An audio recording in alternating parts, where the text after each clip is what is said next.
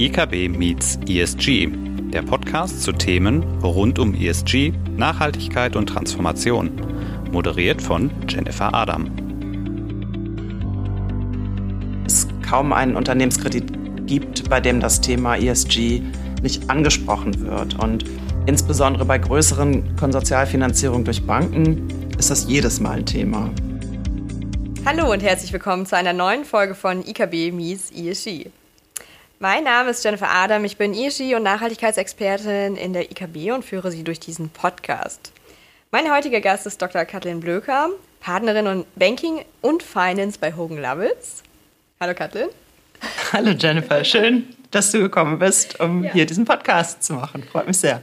Sehr gerne. Wir sitzen heute in Frankfurt mit einem wunderschönen Blick auf die Skyline hier nämlich und ja, wollten mal über das Thema Unternehmensfinanzierung sprechen, wie man diese nachhaltig gestalten kann. Und vielleicht noch vorweg gerne, wir beide duzen uns, also bitte nicht wundern.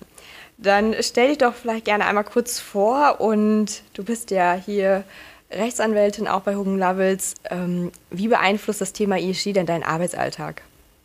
Ja, ich bin seit über 20 Jahren mit sehr großer Begeisterung bei Hogan Lovells als Rechtsanwältin bei Finanzierung tätig.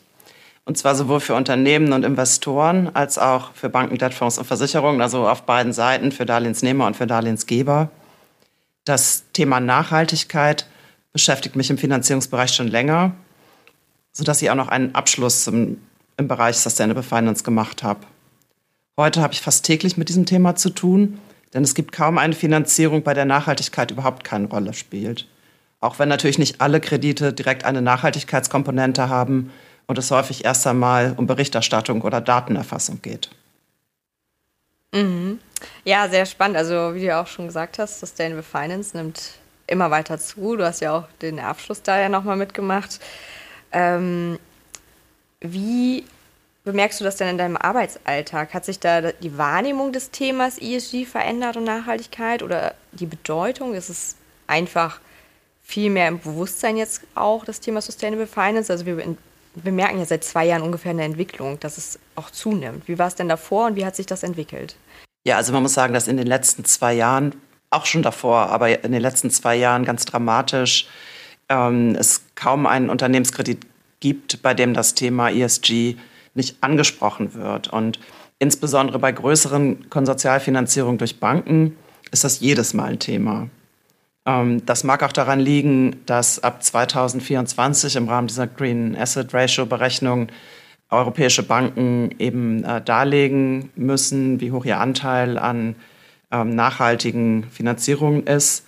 Ähm, das ist sicher auch ein Anreiz, aber insgesamt ist es einfach ein Riesenthema. Es sind noch nicht alle Unternehmen, vor allem im Mittelstand auch, nicht so weit, dass eine Nachhaltigkeitskomponente in Krediten gewünscht wird. Es ist ja auch so, dass zunächst eine Strategie erarbeitet werden muss und äh, die entsprechenden Daten erfasst werden müssen und das dauert eben seine Zeit. Allerdings muss man sagen, es wird auch nicht jedes Gespräch zwischen Banken und Unternehmen zu diesem Thema mit dem Ziel geführt, direkt morgen KPIs zu vereinbaren, sondern das Ganze ist äh, ein mittelfristiges Unterfangen. Also, dass man heute schon weiß, dass man bei der nächsten ähm, Kreditverlängerung oder bei der nächsten äh, Neuauflage des bestehenden Konsortialkredits auf jeden Fall KPIs aufnehmen wird. Mhm. Was sind denn so, du hast jetzt ja auch schon von KPIs und die Herausforderungen, eigentlich braucht man als erstes eine Strategie, um diese KPIs definieren zu können, gesprochen. Vielleicht gehen wir noch mal einen Schritt zurück. Was sind denn so klassische, ich nenne es mal Sustainable Finance Produkte, die du in deiner Arbeit wahrnimmst? Gibt es da Unterschiede oder gibt es da mehrere Produkte? Ja, also die, ähm, die klassischen Green Loans, also das sind ja Darlehen, die, ähm, bei denen es darum geht, dass die Mittel einem bestimmten nachhaltigen Projekt zugeführt werden. Ähm, das ist etwas, was wir im Bereich der Projektfinanzierung sehr stark sehen, also vor allem erneuerbare Energien, ähm, Windkraftanlagen, dergleichen Produkte. Ich selber habe mehr mit den äh, Sustainability Linked Loans zu tun, das heißt Darlehen, die eigentlich äh, einen transformativen Charakter haben. Das heißt, äh, im Grunde jedes Unternehmen, das äh, sich nachhaltiger aufstellen möchte, ähm, kann versuchen, ähm, ein solches Sustainability-Linked äh, Darlehen zu bekommen. Ähm, dabei werden eben bestimmte Komponenten vereinbart, die dazu führen sollen, dass im Laufe der Darlehenszeit das Unternehmen oder die Gruppe oder ein Teilunternehmen ähm, sich in Richtung Nachhaltigkeit transformiert. Du hast jetzt ja von Green und Sustainability Linked Loans gesprochen gerade die Greens, da hast du ja auch gesagt, Richtung Projektfinanzierung ist es sehr viel.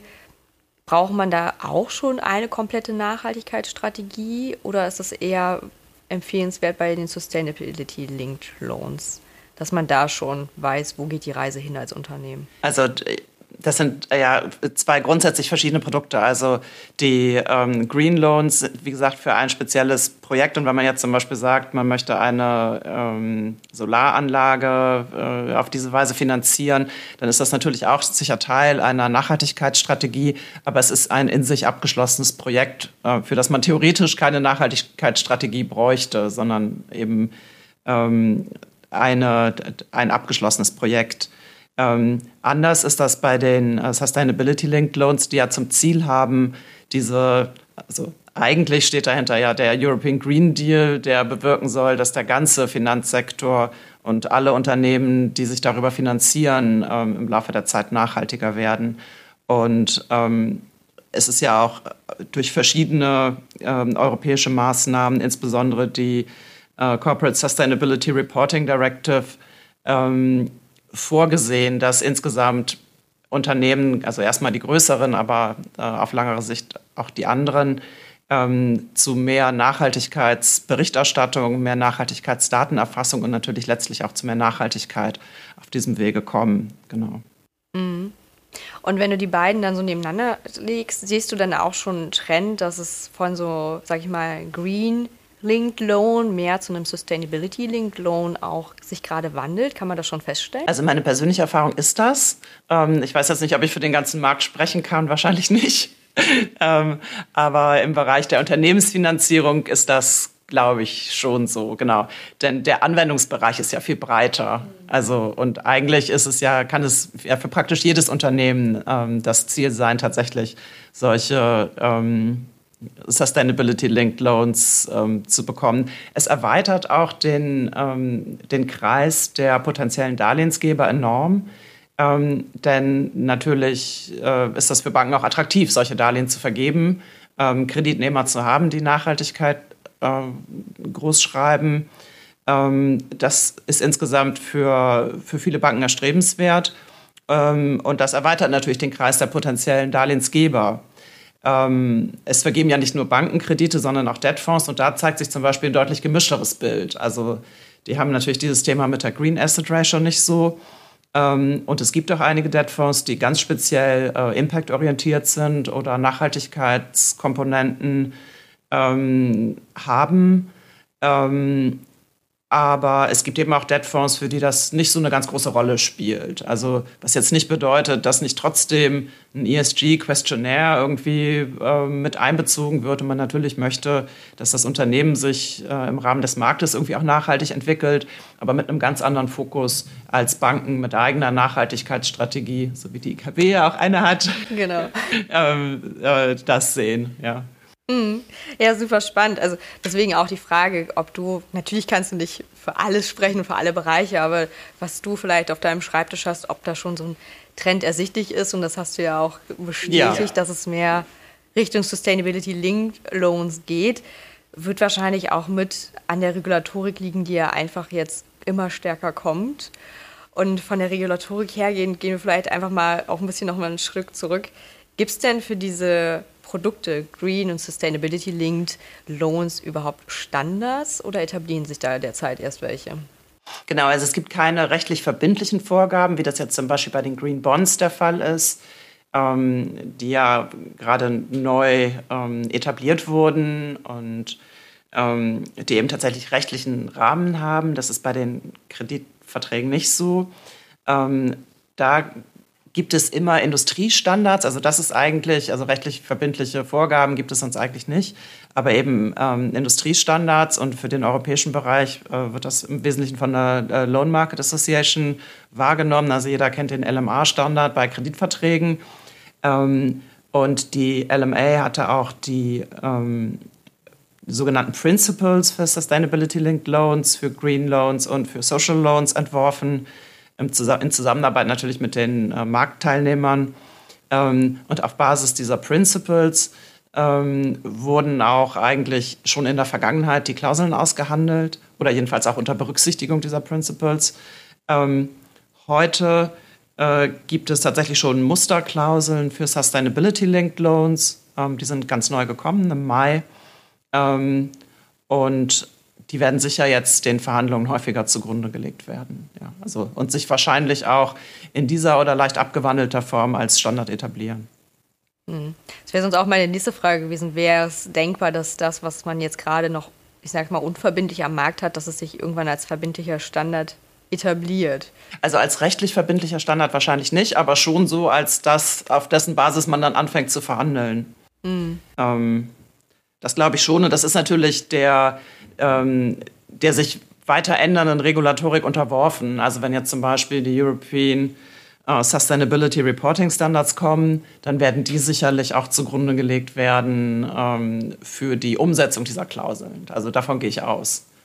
Also das ist ja so, dass Kreditverträge eben immer über einen längeren Zeitraum gehen und die Schwierigkeit, und eine der Schwierigkeiten ist, gleich am Anfang festzulegen, was eben im Laufe der Zeit alles gilt. Und da gibt es natürlich den Versuch, das zu antizipieren, aber das geht nur bis zu einem gewissen Grad. Ja. Über welche Zeiträume sprechen wir da grob? Also Finanzierungshorizonte? Ja, das sind so drei bis fünf Jahre. Das ist so mhm. der übliche, der übliche ja. Bereich, genau. Ja, und da merken wir einfach auch in der ganzen Regulatorik, gerade was das Thema Nachhaltigkeitsregulatorik, ESG-Regulatorik angeht, ist ja auch eine immense ja, Geschwindigkeit gerade einfach drin. Und Absolut, genau. Also deshalb enthalten die Musterklauseln auch eine, äh, eine Änderungsklausel schon. Also für den Fall, dass sich während der Zeit, für die man ja schon Absprachen getroffen hat, ähm, Änderungen einstellen, ähm, die eben dazu führen, dass die KPIs angepasst werden müssen, damit, der, damit das Darlehen noch als sustainable gilt. Das, denn ähm, eine der Voraussetzungen ist ja, dass es äh, wesentlich und ambitioniert sein muss. Und wenn es eben, äh, wenn sich die KPIs zum allgemeinen Marktstandard entwickelt haben, dann ist es eben nicht mehr ambitioniert. Und da müsste eigentlich nachgebessert werden. Mhm. Okay, also so eine Klausel ist auch schon drin, dass es dann im Zeitraum, das ist ja auch spannend. Dass man nachverhandeln muss, genau. auch super spannend genau. zu wissen einfach, weil ja. da käme für mich auch die nächste Frage mit in den Raum. Also wir haben jetzt ja durch die CSRD, diese Corporate Sustainable Reporting Directive, ja auch äh, sehr stark den Fokus auf dem Thema Wesentlichkeitsanalyse, also auch für die Nachhaltigkeitsberichterstattung. Und da ist jetzt meine Frage so, A, wie hat man denn vorher KPIs festgelegt, wo es, sag ich mal, noch nicht diesen Standard gab oder beziehungsweise es ja immer mehr auf diesen Standard hingeht? Und B, mehr könnte man sich vorstellen, dass man merkt, dass immer diese Wesentlichkeitsanalyse immer wichtiger wird als Grundlage für die KPIs, die in solchen Verträgen dann drinstehen. Also das ist ja gerade der Kern, ne? also die KPIs festzulegen und sie so festzulegen, dass sie einerseits ähm, ambitioniert ähm, ja, und äh, vor allem wesentlich sind, ne, sowohl für die also sowohl in finanzieller Hinsicht als auch für die ähm, nicht finanziellen Aspekte. Ich glaube, das ist tatsächlich die, die Herausforderung. Man wird sich da sicher annähern darüber, dass es immer mehr KPIs gibt und die Vergleichbarkeit immer besser wird.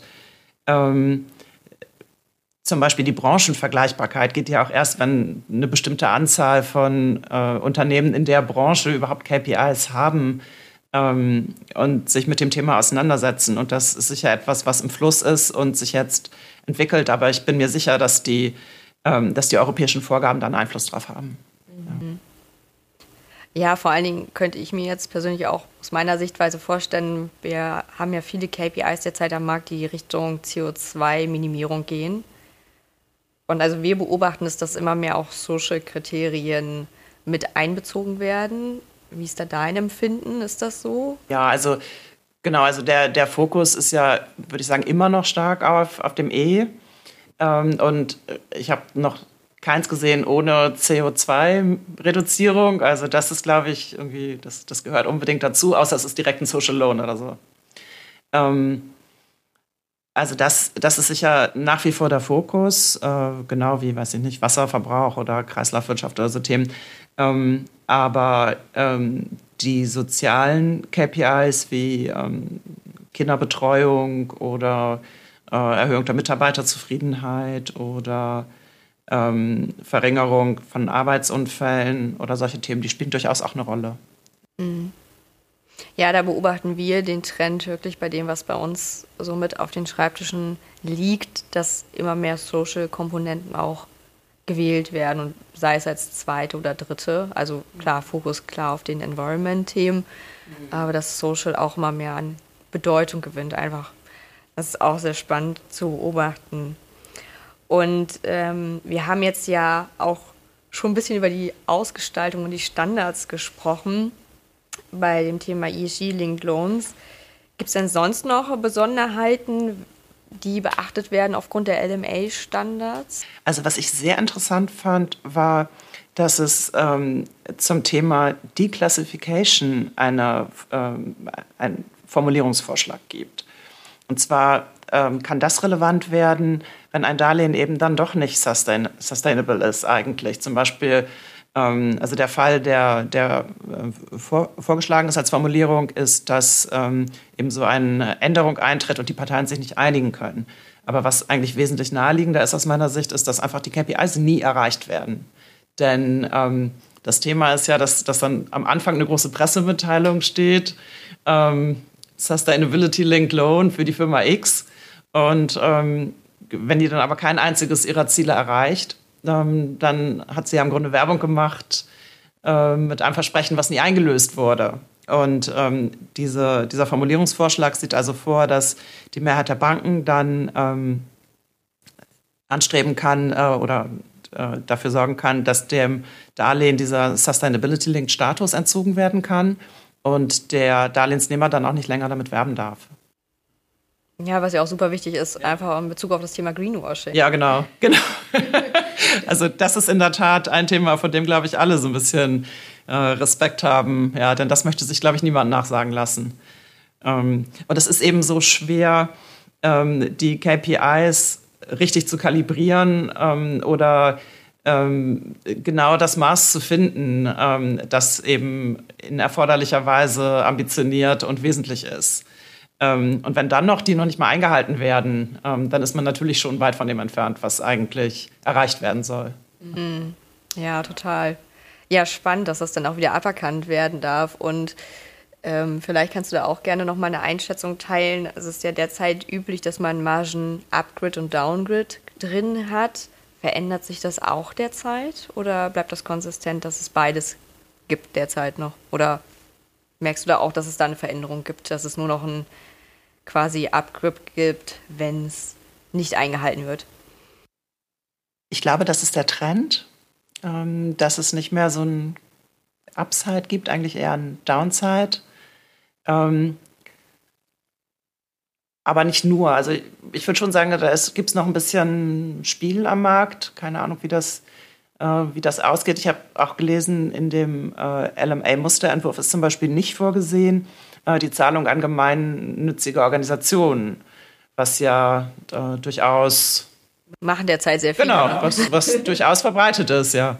Ähm, jedenfalls am deutschen Markt, würde ich sagen. Ähm, das heißt ja nicht, dass man das nicht vereinbaren kann. Man muss sich ja nicht an diese äh, Formulierungsvorschläge halten. Das sind ja, nur, sind ja auch nur Entwürfe. Aber ähm, es zeigt eben doch, dass das offensichtlich als nicht so ähm, relevant angesehen wurde. Genau wie interessanterweise auch die, ähm, das Rating als ähm, KPI oder als eigenes äh, Kriterium. Ja. Ähm, da hatte ich auch schon in der Vergangenheit festgestellt, dass eigentlich die Darlehensgeber lieber konkrete KPIs haben, also die wirklich unternehmensbezogen sind ähm, und die auch leichter nachprüfbar sind, die eben ähm, ja auch sowieso extern geprüft werden, während man vielleicht beim Rating befürchtet, dass das Ganze sich verliert in der Vielzahl der Kriterien oder ich weiß nicht genau, was der Grund dafür ist, aber ich könnte mir vorstellen, dass ähm, ja dann Voraussetzung wäre, dass sich alle Darlehensgeber auf ein Rating einigen müssen und ähm, das vielleicht auch eine Herausforderung ist. Also jedenfalls sehe ich es seltener. Ja, auch spannende Entwicklung, aber können wir auch ein bisschen bestätigen von dem, was ich so in letzter Zeit gehört habe, ist es wirklich auch, dass man wird wahrscheinlich auch aufgrund der Regulatorik sich verändern, würde ich jetzt mal behaupten. Ja, ja. Dadurch, dass einfach belastbarere KPIs entstehen, dadurch, dass sich die Unternehmen aufgrund der CSRD selbstständig mit dem Thema Wesentlichkeitsanalyse, wo habe ich einen Impact auseinandersetzen können und dadurch KPIs einfach besser ableitbar sind, die individuell mhm. gelten und nachvollziehbarer sind. Allerdings gibt es ja auch die Möglichkeit, dass man das Rating als einen KPI vereinbart und ich finde, dagegen spricht nichts. Das stimmt auch, ja. Wir werden sehen. Also es ist ja sehr ja. viel gerade, wie wir schon es festgestellt haben. Es ist wirklich viel im Fluss, ja. genau. Viel im Fluss, viel am Verändern. Und deswegen vielleicht auch zum Abschluss in die Frage, was möchtest du denn unseren Hörerinnen und Hörern noch zu dem Thema gerne mitgeben? Ja, also das wurde ja schon oft gesagt, aber das ganze Thema ist natürlich ein Marathon und kein Sprint. Ähm, und ich sag mal, von der Bewusstseinsfindung bis zur Datensammlung über Anreize bis hin zu verbindlichen Standards ähm, ist es eben ein langer Weg und wir sollten alle beständig daran arbeiten und äh, solide voranschreiten, hm, meine ich, ohne schwere Umbrüche und Verwerfungen, auch wenn ähm, gleichzeitig in der Welt noch vieles andere passiert. Also das, das sollte den Blick auf ESG nicht vernebeln. Also wie schon in mehreren Folgen ein bisschen rauskam, so der Weg ist das Ziel. ja, ich glaube, man sollte das Ziel schon sehr fest vor Augen haben ähm, und es nicht über Bord schmeißen, nur weil gerade andere wichtige Themen äh, ebenfalls im Fokus stehen. Also ja, dann gerne auch zum Abschluss von dir nochmal ein Statement. Das hole ich mir von jedem Interviewgast quasi ein, oder Podcast-Gast eher. Ähm, Net Zero 2045 ist bitte einmal zu vervollständigen. Ja, das ist eine sehr wichtige Aufgabe, die auf jeden Fall global, politisch und durch jeden Einzelnen angegangen werden muss. Danke für das Abschlussstatement. Dazu kann ich nichts hinzufügen. Danke für deine Zeit. Vielen Dank.